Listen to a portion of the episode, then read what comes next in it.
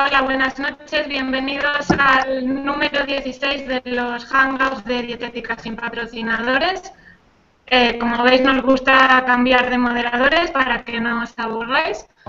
Hoy vamos a hablar de trastornos de la conducta alimentaria con un grupo de dietistas nutricionistas, psicólogos y también una chica que vendrá a contarnos un poco su experiencia. Eh, muchas gracias a todos por querer participar en el Hangout y bienvenidos.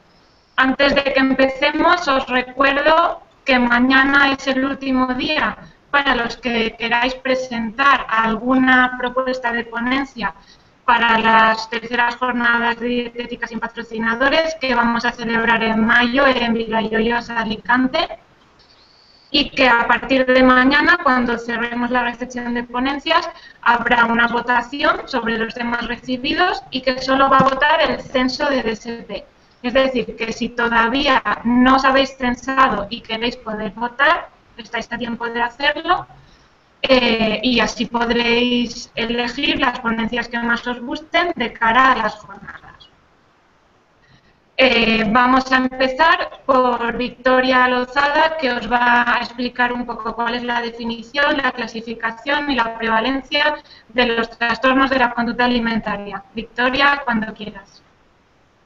Hola a todos. Bueno, ya me presentaron, soy Victoria Lozada, soy dietista nutricionista y tengo un máster en trastornos alimentarios y obesidad. Y bueno, por las redes soy Nutritionist New Black y en Twitter soy Nutrition IGN. Bueno, yo voy a empezar de una vez. Eh, los trastornos alimentarios en realidad son enfermedades netamente eh, psiquiátricas, eh, mentales. si es verdad que tienen una etiología multifactorial, es decir, es causada por muchísimos factores, no existe algo como tal que, las, que condicione, pero sí es verdad que hay muchas personas que son más vulnerables que otras a los trastornos alimentarios, pueden haber muchos factores que luego un, otro ponente va a hablar. Em, pero también hay, factores genéticos, puede haber más vulnerabilidad según el ambiente donde uno se encuentre.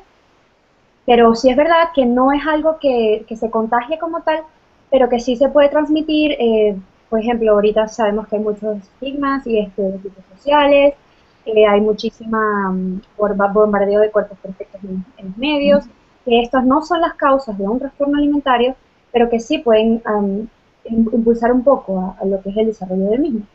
Ahora sabiendo lo que es eh, como tal, eh, sí es verdad que existen bastantes clasificaciones, eh, está la anorexia nerviosa, está la bulimia nerviosa, los trastornos por atracón, em, y luego los trastornos eh, de la conducta alimentaria no especificados. No, no es importante, tan importante etiquetar a, una, a un paciente con uno de ellos, pero sí es verdad que cada grupo tiene sus características.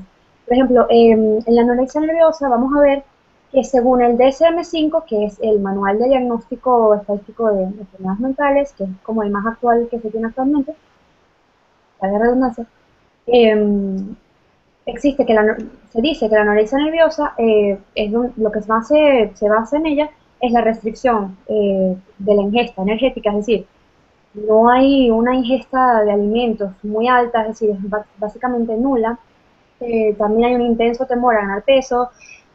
Usualmente casi todos los grupos con trastornos alimentarios tienen muy baja autoestima, dismorfia del cuerpo, es decir, de la corporal. Y entonces todo esto va a, llevar a que la persona altere el modo en la que, en la que, está comiendo y en la que expresa su peso corporal. Ahora, em, el, dentro de la nariz nerviosa puede haber un tipo restrictivo y luego un tipo purgativo. Em, el restrictivo ya básicamente es, no hay casi que ingesta alimentaria, no hay atracones, y luego en el purgativo, eh, sí es verdad que se habla un poco de, recurrir regularmente a atracones o a purgas. Em, la bulimia nerviosa ya es un trastorno caracterizado sobre todo por atracones netamente, es decir, cuando se habla de atracones yo me refiero eh, no a, una celebración social, ni a una comida de Navidad, ni nada, sino la ingesta de, alimentos, de comida en un tiempo corto de espacio, usualmente entre una hora, dos horas, este, y que tenga un volumen muy alto, ¿no? Esto ya es un atracón. Entonces, en la bulimia la característica principal es los atracones y luego el arrepentimiento o la culpa que viene acompañado con compensación. eh, con eh, conductas purgativas como laxantes, eh, vómitos, incluso ejercicio excesivo.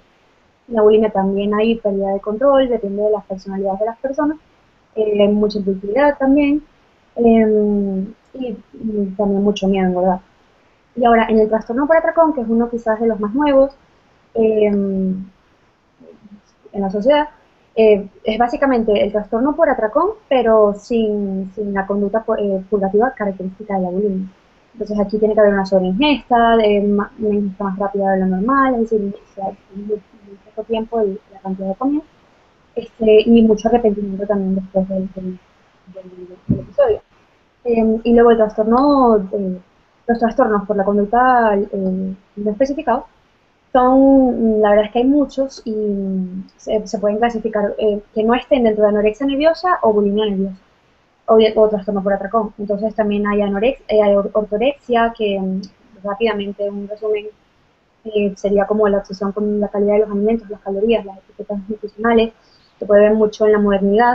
la vigorexia, que es básicamente como, como una obsesión con la masa muscular, el aumento de masa muscular. Em, la, la que también habla sobre el alcoholismo, es decir, hay muchísimas, muchos, muchísimos trastornos no especificados, este, pero en su prevalencia, que ya es el último punto, eh, sí es verdad que existe sobre todo eh, más bulimia y más trastornos no especificados, eh, porque es que abundan mucho, o sea, no, usualmente no se les coloca un nombre como tal, no se les etiqueta como tal. En España las estadísticas son un poco, mm, no, no está tan estudiado, pero lo que más prevalece son, por ejemplo, las edades entre 15 a 25 años. Sin embargo, esto no significa que no hay personas con menos de 6 años y luego más de 30 o incluso 70 años con un trastorno alimentario, eh, pero esa es la prevalencia. También prevalece más el sexo femenino que el masculino, pero hay, por ejemplo, un hombre entre cada 10 mujeres. Y bueno, los que más prevalecen son esos, los trastornos eh, del comportamiento no especificado. Muchas gracias, Victoria. Eh, ahora va a intervenir Patricia Nadal, que nos va a hablar de mm, cuáles son los signos de que podría existir un trastorno de la conducta alimentaria. Patricia, primero preséntate brevemente y luego nos empiezas a contar.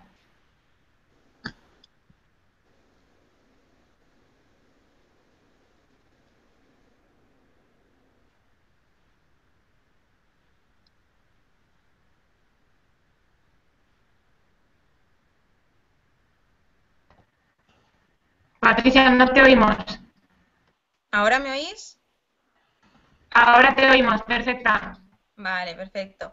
Hola a todos, soy Patricia Nadal, soy psicóloga general sanitaria y experta en trastornos de la conducta alimentaria y en tratamiento psicológico de la obesidad. Como ha dicho Lucía, voy a hablar un poco de las señales de alarma de los trastornos de la conducta alimentaria y hablo de señales de alarma que pueden reconocer las personas que conviven con este tipo de pacientes, ¿vale? que son los primeros que pueden llevar a que la persona acuda a un profesional para empezar el tratamiento. Entonces, una de las primeras señales de alarma sería el eliminar cierto tipo de alimentos. Empezarían a lo mejor eliminando alimentos más grasos, con azúcar, y poco a poco se irían eliminando más tipos de alimentos ya sin ninguna justificación. Entonces, de esta manera eh, puede, pasar que el paciente esté comiendo a lo mejor simplemente o frutas o un tipo de frutas, entonces ya sería algo para que los familiares antes de llegar a ese punto pudieran ya acudir a un profesional para que les ayude. Al, mismo nivel de la eliminación de alimentos, suelen aparecer también al principio la aparición de alimentos light. Um, a medida que van eliminando cierto tipo de alimentos, también aparecen todos esos alimentos en versión light hasta que llegan a desaparecer. Y en el caso ya más típico de la vigorexia también eh, aparecen pues tipos de alimentos, suplementos hiperproteicos y todo este tipo de alimentos que entonces puede hacer que una persona empiece a sospechar. No quiere decir que, las, que todas las personas que hacen esto tienen un trastorno de la conducta alimentaria, pero sí que el juntar unas cuantas de estas señales puede llevar a pensar que puede haber un problema. Por otro lado, también otra de las características es que la gente del entorno de esta persona no ve cómo come esta persona. A lo mejor te dice, no, yo ya he comido o comeré más tarde, pero al final te das cuenta de que a lo mejor no has visto, convives con esta persona y no has visto comer nada en una semana. Entonces ahí también tienes que empezar a sospechar a ver si es que realmente come o no. Luego, por otro lado, también tienen tendencia a eh, tomar el control sobre la comida de, de la casa, tanto el hacer la compra como cocinar, pero aunque cocinen más, ves que comen menos. Entonces también es otro punto a tener en cuenta. Por otro lado, también eh, es muy característico y muy fácil de ver el cambio en el peso, no solo de bajar de peso, sino también en aumento o incluso aumentar y, disminuir, como sería en el caso de la bulimia, que a lo mejor pueden subir unos kilos un mes y al siguiente bajar, pero son cambios bastante bruscos y fáciles de ver.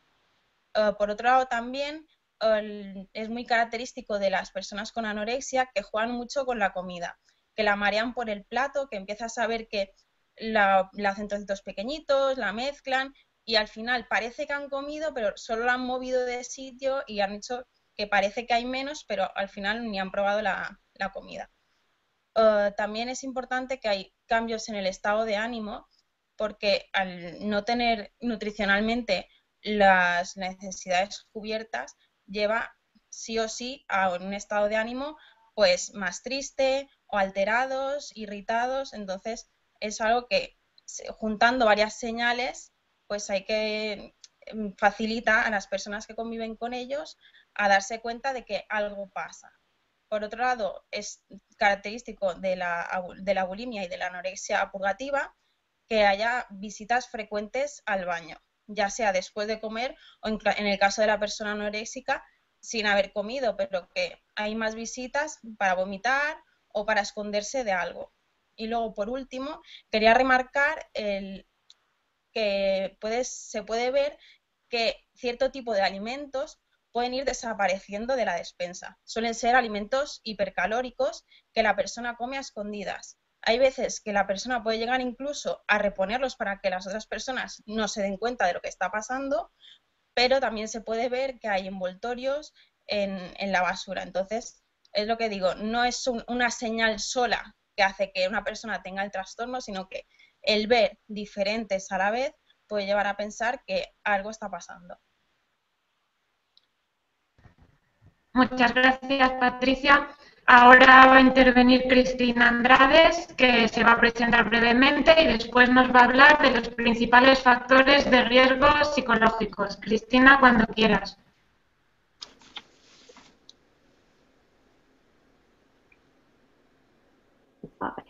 Buenas noches, soy Cristina Andrade, soy psicóloga general sanitaria y trabajo principalmente con trastornos de la conducta alimentaria y obesidad. Voy a hablar de los factores de riesgo y lo primero que tenemos que saber es que los trastornos de la conducta alimentaria no tienen un único, un único factor, ni que lo desencadene ni que lo precipite, sino que son muchos factores que se relacionan entre ellos que provocan la problemática. No me gusta mucho tampoco la palabra trastorno. Vamos a ir diferenciando rápidamente.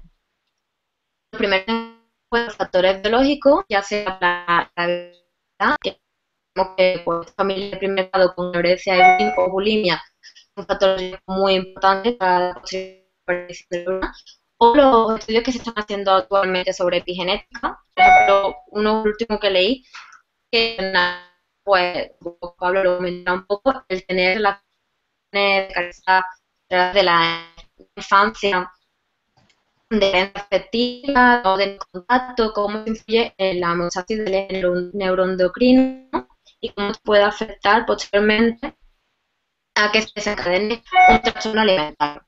Por otro lado, tenemos los factores psicológicos que tenemos que diferenciar pues, los trastornos, mmm, como por ejemplo trastornos como factor de riesgo para la bulimia, o trastorno mm, obsesivo como factor de riesgo para la anorexia, o tener una bulimia previa como factor de riesgo para la anorexia también.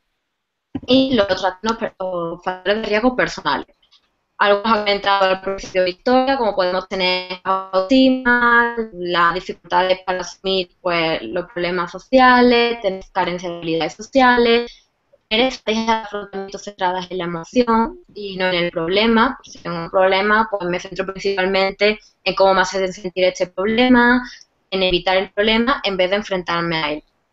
También es característico en anorexia sobre todo mucho rasgos de perfeccionismo y en bulimia de impulsividad.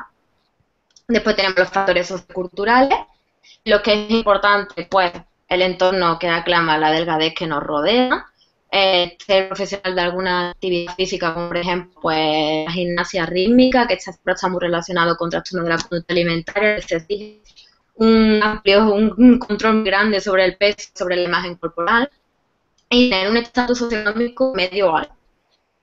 Y la familia. Lo sobre la gordura, sobre el peso, se cree que está relacionado con los trastornos de la conducta alimentaria, pero a mí algo que me llamó mucho la atención cuando lo leí en su momento es que es más importante estos comentarios cuando se transmiten a través de la familia que cuando se transmiten a través de los aspectos, la gente que nos rodea, la sociedad.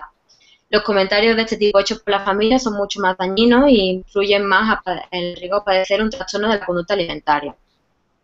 Y seguimos con la familia para terminar, también tenemos que tener en cuenta la familia, pues la costumbre en relación a la alimentación que dan en el entorno familiar, los conflictos familiares, las relaciones de tensión, la falta de comunicación y las exigencias muy grandes y los controles muy estrictos que se tienen con, con estos adolescentes o adultos. Gracias, Cristina. Eh, creo que ha habido algún problemilla con tu conexión y a lo mejor no se te ha terminado de escuchar del todo bien. Si quieres, como lo que decías era interesante, eh, después del Hangout pasarlo por escrito a Idéticas sin patrocinadores y lo pondremos a disposición de todo el mundo que esté interesado en la misma página de, de YouTube, donde quede colgado para que lo que no te hayamos podido entender podamos leerlo, ¿vale? Fallos de directa, no pasa nada. Va a continuar Natalia Pintado, que después de presentarse nos va a hablar de las modalidades, modalidades de tratamiento ambulatorio, hospital de día e ingreso hospitalario que existen actualmente para los trastornos de la conducta alimentaria. Natalia, cuando quieras. Hola, buenas noches. ¿Se me escucha bien? Se te escucha, Natalia. Acércate un poco al micro, habla alto y no muevas la cabeza para aquí y para allá, que es cuando se empieza a oír raro, ¿vale?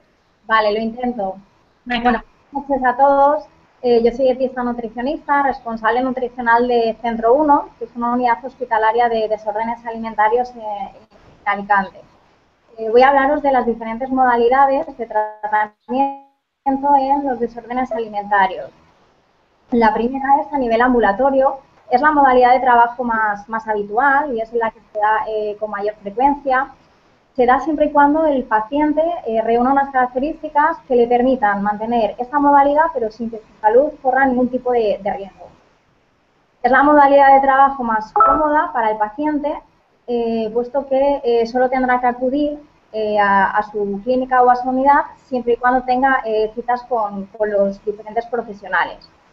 Como nutricionista, mi manera de trabajar a nivel ambulatorio es poder ver eh, a los pacientes más o menos cada semana o cada 15 días, aunque eso va a ser bastante personal, pues para sobre todo llevar un, mejor seguimiento de cómo van los hábitos de alimentación y los demás indicadores, como pueda ser corporal, peso, etcétera.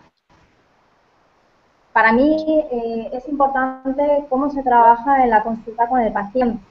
No dar ningún tipo de dieta o pautas cerradas que vayan a condicionar mucho su alimentación, lo que valoro más el trabajo que se hace semana a semana con el paciente en, la consulta, pues viendo sus necesidades a nivel nutricional, los inconvenientes o las barreras que dificulten su puesta en marcha y sobre todo eh, tener en cuenta su estado psicológico o, emocional y para eso eh, tenemos que estar coordinados, sobre todo yo con el, con el resto de, de mi equipo. Bueno, la segunda modalidad de, trabajo en desórdenes alimentarios eh, sería el hospital de día está indicado para pacientes que van a necesitar un seguimiento más cercano, su salud no les compromete a tener que estar ingresados, pero eh, necesitan una ayuda para alguna de las comidas que, realizan. En este caso, eh, suelen estar durante el día en un horario que, va a establecer la unidad o, el centro, la clínica. En nuestra unidad, por ejemplo, se suele realizar la comida y la merienda. En este caso, a la hora de las comidas, me, gusta adaptarme siempre y cuando sea posible, que esto resulta bastante complicado, pues a los gustos del paciente, a sus características, cómo come, para facilitar todo lo que pueda eh, el entorno y estas comidas. Bueno, y ya por último, el ingreso hospitalario, que sería eh, la última modalidad de trabajo, es la modalidad que siempre tratamos de, evitar, está indicada para pacientes en los que su salud sí que se ve comprometida y que no hay otra opción que el ingreso. En este caso, la duración del ingreso eh, va a depender de cómo vaya la recuperación de los parámetros que estén alterados y cómo vaya mejorando su salud. Es importante destacar que para obtener el alta del ingreso, los pacientes no tienen que alcanzar un peso mínimo, eh, sino que hay una recuperación de su salud y que se pueda optar sin riesgo eh, por el tratamiento, para seguir el tratamiento en otra modalidad. Y con esto ya Gracias, Natalia. Eh, va a seguir ahora Juan Pablo Cito, que primero se presentará y luego nos empezará a hablar del tratamiento psicoterapéutico de los diferentes trastornos de la conducta alimentaria, con aportación también de Patricia a continuación. Cuando quieras, Pablo.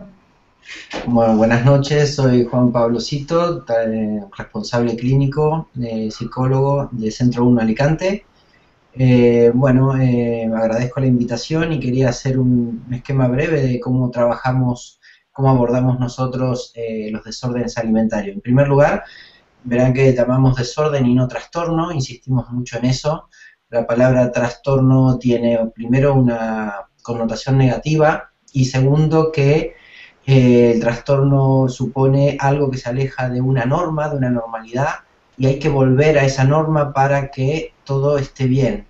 Entendemos que en los desórdenes alimentarios eh, es una, algo que pasa en la vida de un adolescente, generalmente es la época del desencadenamiento, y eh, que tiene que ver con una situación eh, angustiante que no pueden afrontar. Lo que tiene, lo que sucede en esa edad es que hay un cambio, un cambio importante, que eh, tiene que ver con los cambios corporales. La niña se convierte en mujer, hay un cambio que no va acompañado al mismo tiempo de, una, eh, un cambio psíquico, o sea, sentirse mujer. Eh, por tanto, en esta coyuntura, el adolescente toma una decisión. A veces suena raro pensar que alguien decide ser anoréxico, ser bulímico. No, la decisión está en que decide dejar de comer, por ejemplo. Eso sí es una decisión del sujeto. ¿Tiene sus motivos? Claro que los tiene. Entonces tenemos que entender que esa decisión, ese volcarse, obsesionarse con dos o tres cosas, como es la alimentación, el peso y las calorías, le permite no ocuparse de otras cuestiones. ¿Qué es lo que encontramos al final de los tratamientos cuando eh, el paciente mismo se da cuenta de lo que, de lo que no se quiso ocupar. Entonces, nosotros tomamos el síntoma anoréxico bulímico como una solución que un individuo, un joven, encuentra a otro problema que es mucho más angustiante y mucho más insoportable para él. Es cierto que también hay patologías de base. Tenemos que tener en cuenta que hay eh, problemas psiquiátricos como puede ser una psicosis, ya sea una esquizofrenia, una paranoia, que eso, eh, bueno, requerirían un análisis diferente y es mucho más complejo todo. Pero podemos quedarnos con algunas ideas. La irrupción de la sexualidad en el cuerpo y a la vez el cambio de roles eh, en, ese sentido es el factor desencadenante, el factor clave que permite este tipo de problemas. Por eso no le llamamos, no le llamamos eh, trastorno, porque ¿cómo hacemos para volver al punto en que se desencadenó todo? nadie querría volver. Tenemos que buscar eh, en ese desorden un nuevo orden, es decir, que esa, eh, esa persona pueda encontrar una solución distinta a eso que en su momento apareció y le, generó todo, todo este, este gran desorden, poder resolverlo de otra manera. Mm, sabemos que nosotros, nuestro modo de trabajo es desde una orientación teórica diferente y apuntamos a las cuestiones inconscientes, a las que se le escapan a la misma persona. Por eso la información, por eso los datos, eh, todo lo que circula, no es suficiente. Lo vemos cuando tratamos a los pacientes que dicen, sí, ya sé que dejar de comer está mal, ya sé que esto no está bien, ya sé las consecuencias, pero no puedo dejar de hacerlo. En ese no puedo dejar de hacerlo está la clave de lo que nosotros buscamos. El trabajo psicoterapéutico de todo el equipo de, psicólogos apunta, eh, tanto con el paciente como con su familia, a las cuestiones que hay de base, a lo que no se sabe. Bueno, esto es un esquema, me gustaría eh, después debatir algunas cosas, pero en principio esto es lo que quería transmitir. Muchas gracias, Juan Pablo. Nos va a completar este tema Patricia Nadal. Hola, ¿qué tal? Uh, bueno, pues a diferencia de mi compañero, mi forma de tratar este tipo de trastornos es desde una perspectiva cognitivo-conductual, entonces nos centramos en la conducta y en los pensamientos y sentimientos de la persona. Quiero dejar claro que cada persona y cada trastorno es único, entonces no la intervención que vas a hacer con una persona puede que no tenga nada que ver tanto el tratamiento como los objetivos con el que hagas con otra persona con el mismo trastorno. Entonces, los objetivos sí que podrían ser más o menos los mismos con, prácticamente todas las personas con trastorno de la conducta alimentaria, que sería principalmente abordar todos esos síntomas cognitivos y afectivos, eh, tanto de depresión, ansiedad, autoestima, que han llevado a ese trastorno sin dejar nunca de lado abordar los síntomas que son eh, específicos del trastorno. Lo que pasa es que no tiene que ser el único objetivo, porque si no, el tratamiento va a fracasar. Si nos centramos únicamente en que esa persona coma, pero no nos centramos en qué le ha llevado a dejar de comer, pues vale, a lo mejor come durante un tiempo, pero luego volverá a hacer lo mismo. Entonces, otro de los, de los objetivos que, que hay que conseguir con estas personas es que las relaciones familiares y sociales mejoren porque suelen llegar, llegar a consulta eh, con unas relaciones muy deterioradas. Entonces, hay que intervenir sí o sí en las relaciones sociales y familiares. También es importante que reduzcan la preocupación por la comida porque llega un momento que su vida solo gira en torno a eso y también es muy importante que sean conscientes de los estados emocionales y que aprendan a afrontarlos y a regularlos sin Em, ir a la comida, ¿vale? Porque han desarrollado como si fuera un mecanismo de defensa que ante un estado emocional que no entiendo no sé qué hacer ante él, pues o dejo de comer o tengo un atracón y esa es la forma de afrontar estos estados emocionales de, estas personas, ¿vale? Entonces, em, me parece importante destacar un poco el tratamiento de la, de la bulimia, eh, cómo romper el círculo vicioso que se crea en este trastorno, porque principalmente puede surgir de otras formas, pero normalmente empieza cuando la persona quiere perder peso, entonces se pone a dieta, a una dieta normalmente muy restrictiva, y hipocalórica, entonces cuando esta persona empieza a pasar hambre o a querer comer esos alimentos que esa dieta no le permite, llega un momento que la ansiedad es tan alta que tiene un atracón y después de este atracón, como se siente mal, entonces viene cuando eh, realiza la purga. Entonces, de esta forma lo que está haciendo es que esta conducta se ve reforzada mediante reforzamiento negativo, porque el estímulo aversivo desaparece, que es el malestar ese tanto físico como psicológico de haber comido eso que no quería comer o que su dieta no le permite. Entonces, luego, cuando una vez ha hecho la conducta purgativa, volvemos a la dieta. Entonces, es un círculo vicioso que se repite una y otra vez y es muy importante romperlo. Entonces, ¿cuál es una de las formas de romper este círculo? Empezaríamos primero por eh, identificar los patrones que se pueden repetir en, los atracones. Mediante una autoobservación y un registro de conducta, la persona podría ver qué patrones se, repiten en los atracones, ya sea una persona determinada o una, una hora o un lugar, para no evitar estos lugares y estas personas, sino em, exponerse a ello de una manera más controlada para que la persona sea consciente de que hay un peligro en ese momento, pero um, tiene el control de la situación, porque el problema del atracón es que hay una pérdida de control por parte de la persona. Entonces, una vez la persona se expone a ello en consulta, luego se, se trata, se evalúa cómo ha ido la situación, pues entonces ahí es cuando se puede dejar de producir esa situación, pero nunca se tienen que evitar. Y por otro lado, um, es muy importante también remarcar a la persona que si em, al exponerse a la situación ha habido una pérdida de control, es importante que lo vea como una oportunidad para aprender, para no llevar la conducta purgativa y de esa manera ya se rompe el círculo.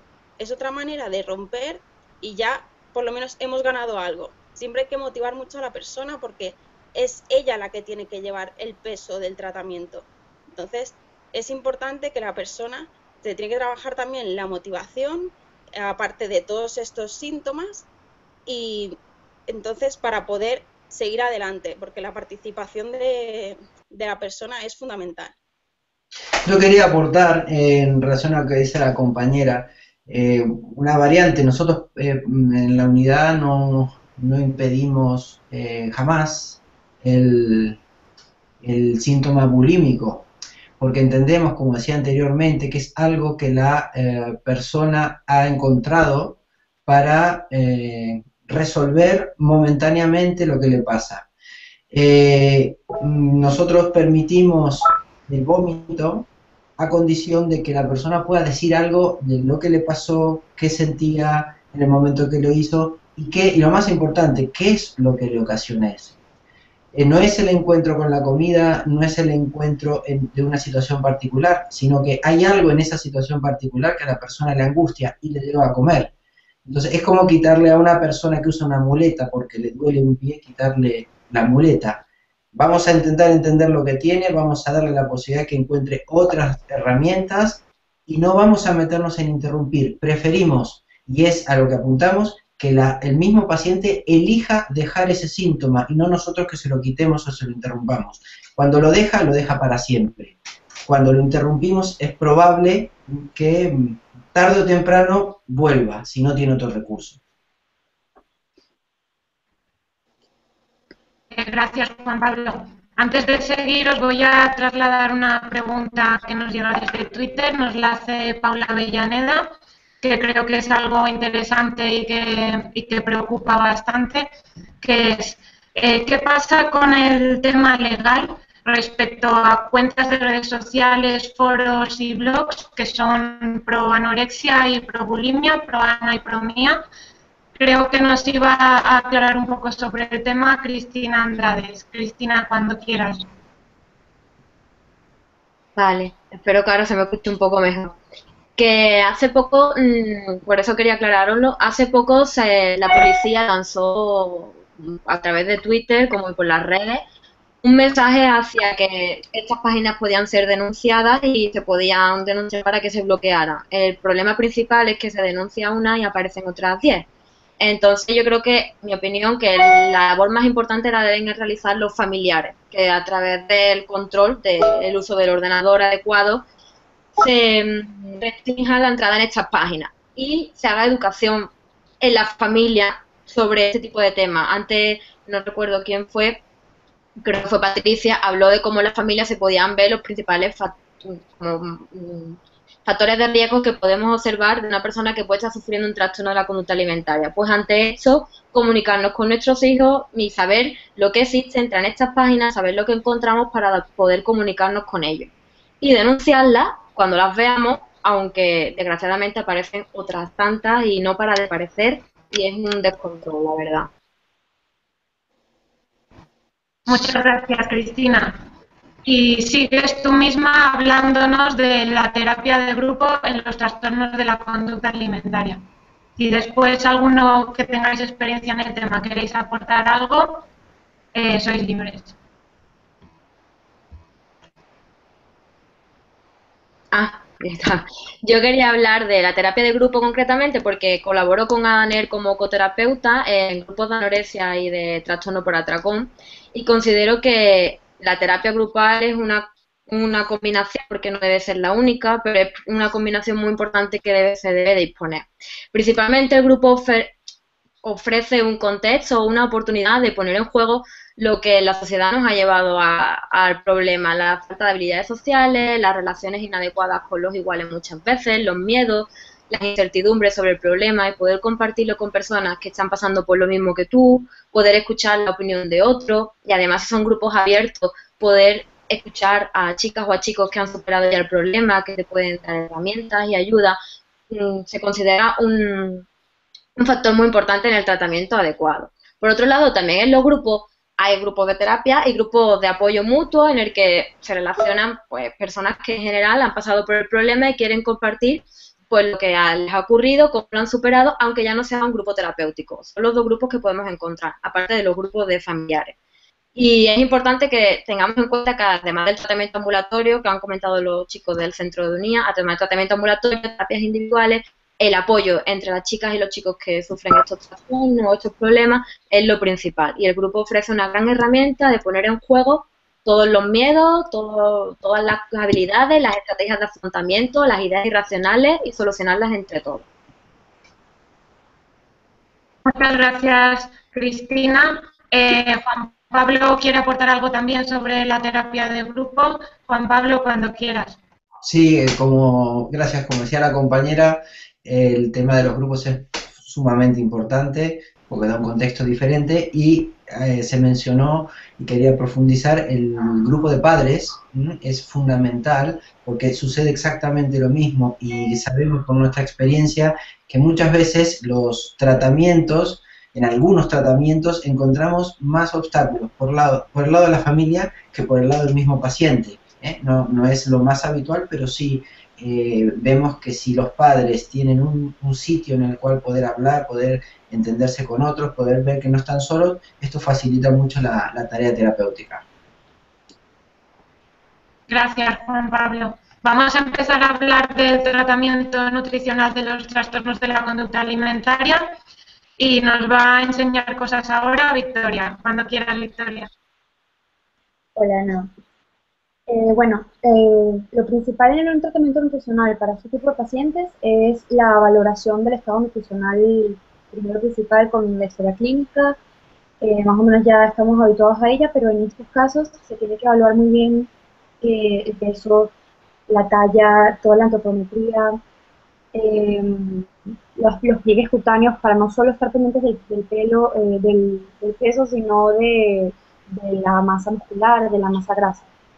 Eh, además de esto, también se tiene que evaluar eh, en, la exploración física lo que es eh, la calidad de la piel, cómo, en qué estado está, si está agrietada, las uñas, el pelo, ese tipo de cosas para que luego cuando esté, estemos ya en la evolución, no solo nos tomemos en cuenta el peso.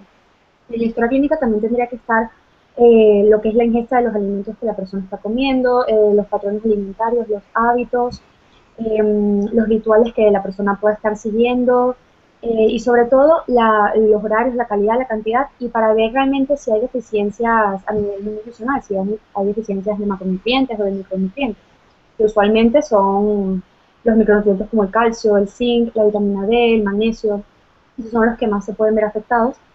Y, no solo esto, sino que también eh, ver más o menos, ya tenemos una idea eh, de que a nivel nutricional estas personas van a tener un poco, una baja ingesta de grasas, baja ingesta de hidratos de carbono, puede ser irregular de proteínas o, estándar incluso. Ahora, lo, importante aquí es trabajar con un equipo multidisciplinario, es importantísimo trabajar de la mano de enfermeras, de médicos, de psiquiatras, de psicólogos y por supuesto nutricionistas. Aquí en España, eh, por ejemplo, hace falta muchísimo la, figura del nutricionista. Eh, sobre todo porque eh, se ha visto que es mucho más eficiente un tratamiento dietético incluido dentro de, todas las terapias, por supuesto, súper pertinentes dentro de este tratamiento. Em, entonces, lo que se intenta con el tratamiento nutricional es recuperar el peso porque incluso si queremos hacer un tratamiento emocional con la persona, no va a estar capacitada mentalmente por su, por su mala nutrición a entender incluso el tratamiento que se le está dando. Entonces, primero recuperar peso, eh, restaurar el estado nutricional y por supuesto muchísima mejora de los hábitos alimentarios. Entonces los requerimientos ya van a depender de la persona, cada caso individual se tiene que escuchar, cada caso único, em, ya, ya se ajustarían los macro y los micronutrientes eh, y por ejemplo, si se utiliza, si se necesita soporte nutricional, ya se tendría que evaluar si va a ser oral, esto es algo como muy exclusivo. Em, lo que sí se necesita es que sea de progresión lenta eh, el tratamiento nutricional de entrada, sobre todo si hay una desnutrición grave, por ejemplo, en la anorexia nerviosa, eh, que no sea de golpe, que sea progresivo, porque si no puede haber un síndrome de realimentación y esto puede causar edemas, puede causar hasta insuficiencia cardíaca, entonces esto es algo que se tiene que evitar a toda costa. Y por supuesto, dentro del tratamiento nutricional tiene que estar siempre la educación nutricional. Es uno de los, de los perfiles básicos, no solo al paciente, sino a la familia también, porque como ya mencionaron algunos ponentes, la familia es algo importantísimo dentro de este tratamiento y todos van a, tener, van a tener que colaborar en la elaboración de menús, en la, en la nueva reorganización de los patrones de alimentación. Eh, hay que eliminar, tratar de eliminar siempre las comidas prohibidas por ellos mismos, los miedos, ir restaurando hábitos, horarios. Por todo esto se va a hacer con educación nutricional. Muchas gracias, Victoria. Nos va a aportar también algo más sobre el tema Natalia Pintado. Hola, sí, yo quería eh, hablar fundamentalmente de, cuatro aspectos importantes en órganos alimentarios. El primero, y para mí el, más importante, es poder destacar que, los desórdenes alimentarios no son solo un problema de, carácter alimentario. Si lo pensásemos así, eh, la solución sería muy fácil. Una persona con bajo peso tiene menos calorías de, las que necesita, es tan fácil como que vaya comiendo un poquito más y vaya recuperando el peso, ¿no? Y todos sabemos que, pues, no, es así. La problemática de los desórdenes alimentarios eh, se refleja en la relación con, la comida, pero más allá de esto, eh, tendremos que ver qué hay detrás de, esta relación con la comida, no solo quedarnos el problema de la alimentación. El segundo aspecto, eh, para ello es importante el abordaje multidisciplinar, que el equipo se encuentre formado por diferentes profesionales cada uno de ellos trabaje su ámbito con, el paciente, que es algo que ya repetía Victoria. El nutricionista como integrante del equipo es una parte fundamental y es muy necesario, pero a la vez nos encontramos con situaciones en las que tendremos que pasar ligeramente a un segundo plano. ¿Por qué? Pues porque a veces en los desórdenes alimentarios se dan casos muy complejos que van a necesitar un trabajo más intenso en la parte emocional o en la parte psicológica no vamos a ver una evolución o un avance en la parte nutricional hasta que, el paciente no vaya avanzando en, su terapia. El tercer aspecto es algo que ya han referido los compañeros, es que trabajar en la misma familia. Además, no me Pablo nos va a contar sobre la familia, pero sobre todo eh, a intentar favorezcan justamente más desorden alimentario. Por ejemplo, situaciones que se dan en torno a la mesa, los padres, por ejemplo, no hijos que, comen poco, más, o cuando se necesitan introducir un poquito más de cantidad de el plato, ¿no? hay que intentar sacar de esta posición a las familias, padres, a los abuelos, porque esto no, no, va a ayudar. Bueno, también perdona, es que estás teniendo problemas con el sonido y no se está entendiendo nada. Y es una pena porque es interesante lo que estás diciendo. ¿No escuchas? Escuchando muy entrecortado. Em, vamos a cortarte un segundo a ver si puedes solucionarlo. Em, vale, os voy a lanzar otra pregunta de redes sociales. De todas formas, Natalia, si no lo puedes solucionar, lo mismo que le he dicho a Cristina, pasa a DSP eh, lo que tú querías decir por escrito y lo haremos llegar a todo el mundo, ¿vale? Para que tengan la información. Nos pregunta Laura Saavedra en redes si podríais explicar lo que es la megalexia. ¿Alguno de vosotros se anima? Muy bien, Victoria. Adelante, valiente.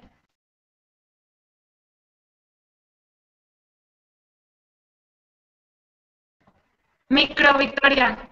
Ya, ahora sí, ¿verdad? Ajá. Eh, la megarexia no es como un término oficial, oficial, pero sí existe y se ha visto que mm, es bastante parecido, vamos a suponer, a la anorexia nerviosa, pero eh, ya hablamos de un nivel de sobrepeso o de obesidad. Es decir, la persona ya no se encuentra en desnutrición, sino que está en unos índices, en un índice de masa corporal mayor. Entonces, lo que pasa aquí es que la persona está en negación o no acepta simplemente que tiene un nivel de sobrepeso grande o, incluso de obesidad y lo, no, lo, acepta y lo como que no lo, lo desarrolla, no, no toma en cuenta, eh, eh, consume solo eh, comida chatarra, em, simplemente pasa de ello y lo ve como algo normal, incluso dice que que, es algo que hay que vivir la vida, que, es parte normal de la alimentación, o sea, que no lo, no lo atacan como tal. Entonces ya se convierte en un problema también psicológico. Gracias, Victoria. ¿Nos quiere aportar algo también sobre la megarexia? Cristina. Cristina, cuando quieras. Quería añadir a lo que ha dicho Victoria únicamente que la megarexia también se observa una distorsión de la imagen corporal mucho al contrario. Digamos que en anorexia se ven mucho más gruesas de lo que están y en la se cree que está gruesa pero te ves delgada. O sea, la distorsión que la imagen corporal es similar al resto de trastornos de la conducta alimentaria, solo que al contrario. Es lo único que quería aportar, que también había distorsión. Muchas gracias, Cristina y Victoria. Eh, Natalia, voy a darte paso otra vez a ver si has recuperado la conexión y se te oye mejor, ¿vale? Creo que nos hemos perdido más o menos los dos, tres últimos minutos de tu intervención. Si quieres retomar un poco y nos vuelves a contar lo que, lo que nos habías intentado decir, ¿vale? Vale, es que no sé muy bien por dónde, por dónde me he quedado. ¿Habéis, eh, ¿Habéis podido escuchar un poquito lo que os contaba del ámbito familiar? Puedes retomar desde ahí si quieres. Cerca del micro y muévete poco, que creo que así te escuchamos mejor. Todo tuyo, Natalia. Comentaba que, el tercer aspecto eh, importante para mí en los desórdenes alimentarios es trabajar eh, el ámbito familiar para evitar situaciones que vayan a favorecer justamente este desorden alimentario. Comentaba que las situaciones, por ejemplo, que se pueden dar en torno a una mesa, eh, con los padres obligando a, que sus hijos coman más o, diciéndoles que, coman más o cuando se despistan poniendo más cantidad en los platos, que todo esto pues no, favorecía justamente el, avance para el, para el, desorden alimentario y que había que, intentar sacar de esta posición a las familias eh, porque, como ya digo, no, no lo favorece. También como nutricionistas tenemos trabajo que hacer en el ámbito familiar. Eh, en cuanto a la educación alimentaria, ¿por qué? Eh, porque si trabajamos con el paciente en nuestra consulta, eh, cómo debe comer, eh, los objetivos que vamos poniendo y luego nos damos cuenta que dentro de la familia no se lleva una alimentación saludable, están perdidos con las indicaciones nutricionales, va a haber una desconexión. Por lo tanto, también tenemos labor de hacer educación alimentaria con, con las familias para que todo vaya más, más coordinado y todo vaya mejor. Y ya por último, el cuarto aspecto que quería destacar es que hoy en día existen otros abordajes para la problemática de los desórdenes, de los desórdenes alimentarios, como ya estaban comentando los, compañeros psicólogos, eh, los tratamientos en los que solo prima la recuperación física, pero quizá no tanto la emocional. Querer que un paciente con bajo peso suba rápidamente de peso, pues va a ser el inicio de un tratamiento que no va a llegar, no va a resultar.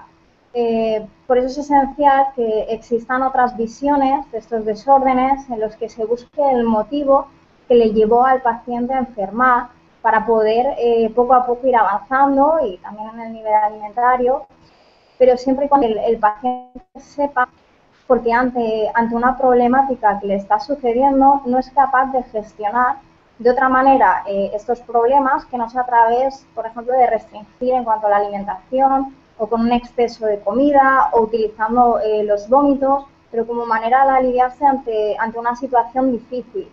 Y me parece sobre todo muy interesante, y con esto ya acabo, eh, los resultados con los que nos hemos encontrado eh, enfocando con, con esta visión. Muchas gracias, Natalia. Ahora te hemos escuchado perfectamente. Gracias por repetirnos el trozo. Eh, seguidamente nos va a hablar Juan Pablo de la prevención de los trastornos de la conducta alimentaria en el ámbito familiar. Bueno, eh, hablar de prevención en, en este tema es, es, muy complicado porque a nivel bueno personal y ahora puedo explicar eh, algo, creo que la prevención es imposible. estaban hablando de indicadores, ¿vale? Indicadores eh, que hay que tener en cuenta para detectar si hay algún desorden alimentario. Si hay indicadores es que ya hay un problema, ¿vale? Ya no se ha podido prevenir. Lo que sí podemos tener en cuenta es el grado de cronificación del problema, la antigüedad y evitar que vaya más. Pero si buscamos indicadores ya no hemos podido prevenir. Eh, ¿Podemos prevenir eh, cómo un adolescente va a reaccionar ante sus cambios corporales? No, ¿Podemos saber qué, supondrá para ella responder como mujer cuando todavía no lo es? No, eso es algo que cada uno va a tener que resolver solo en un encuentro que es único y que todos tenemos que vivir y pasar por primera vez. Eh, si podemos eh, decir algo en relación a qué sería la prevención desde mi punto de vista, creo que la prevención es eh, apunta a poder abrir en el ámbito familiar que exista la confianza, el diálogo, la posibilidad de hablar de cosas que nos preocupan, cosas que nos duelen, inseguridades, que vemos, por otra parte, que la comunicación en las familias que tienen dentro y que por lo tanto son parte de este problema del desorden alimentario, eso falta. Falta la comunicación padres e hijos, falta la confianza, falta la complicidad. Y creo que este sería el punto fundamental para poder pensar en la prevención. Es que los padres y los hijos puedan hablar, que no tenga que ir a una página web a buscar soluciones, a buscar respuestas. Si la madre está mucho más cerca, el padre está mucho más cerca, está en la habitación del lado pero algo hace que no puedan comunicarse. Algo, hay algo que lleva a ese niño o esa niña a preferir elegir por otro lado, buscar por otro lado y no a través de los padres. Entonces, para prevenir podemos pensar en eso. Lo otro es, típico de la vida. Eh, tenemos que vivir y pasar experiencias que no sabemos cómo las vamos a pasar. Vamos aprendiendo. Gracias, Juan Pablo. Nos hacen una pregunta interesante, a ver si alguno se anima y es, ¿consideraríais la obesidad en un futuro un posible trastorno de la conducta alimentaria? ¿Quién quiere decir algo? ¿Alguien que no sea Juan Pablo que acaba de intervenir ahora mismo? ¿A la una, a las dos? Venga, Juan Pablo, contesta tú.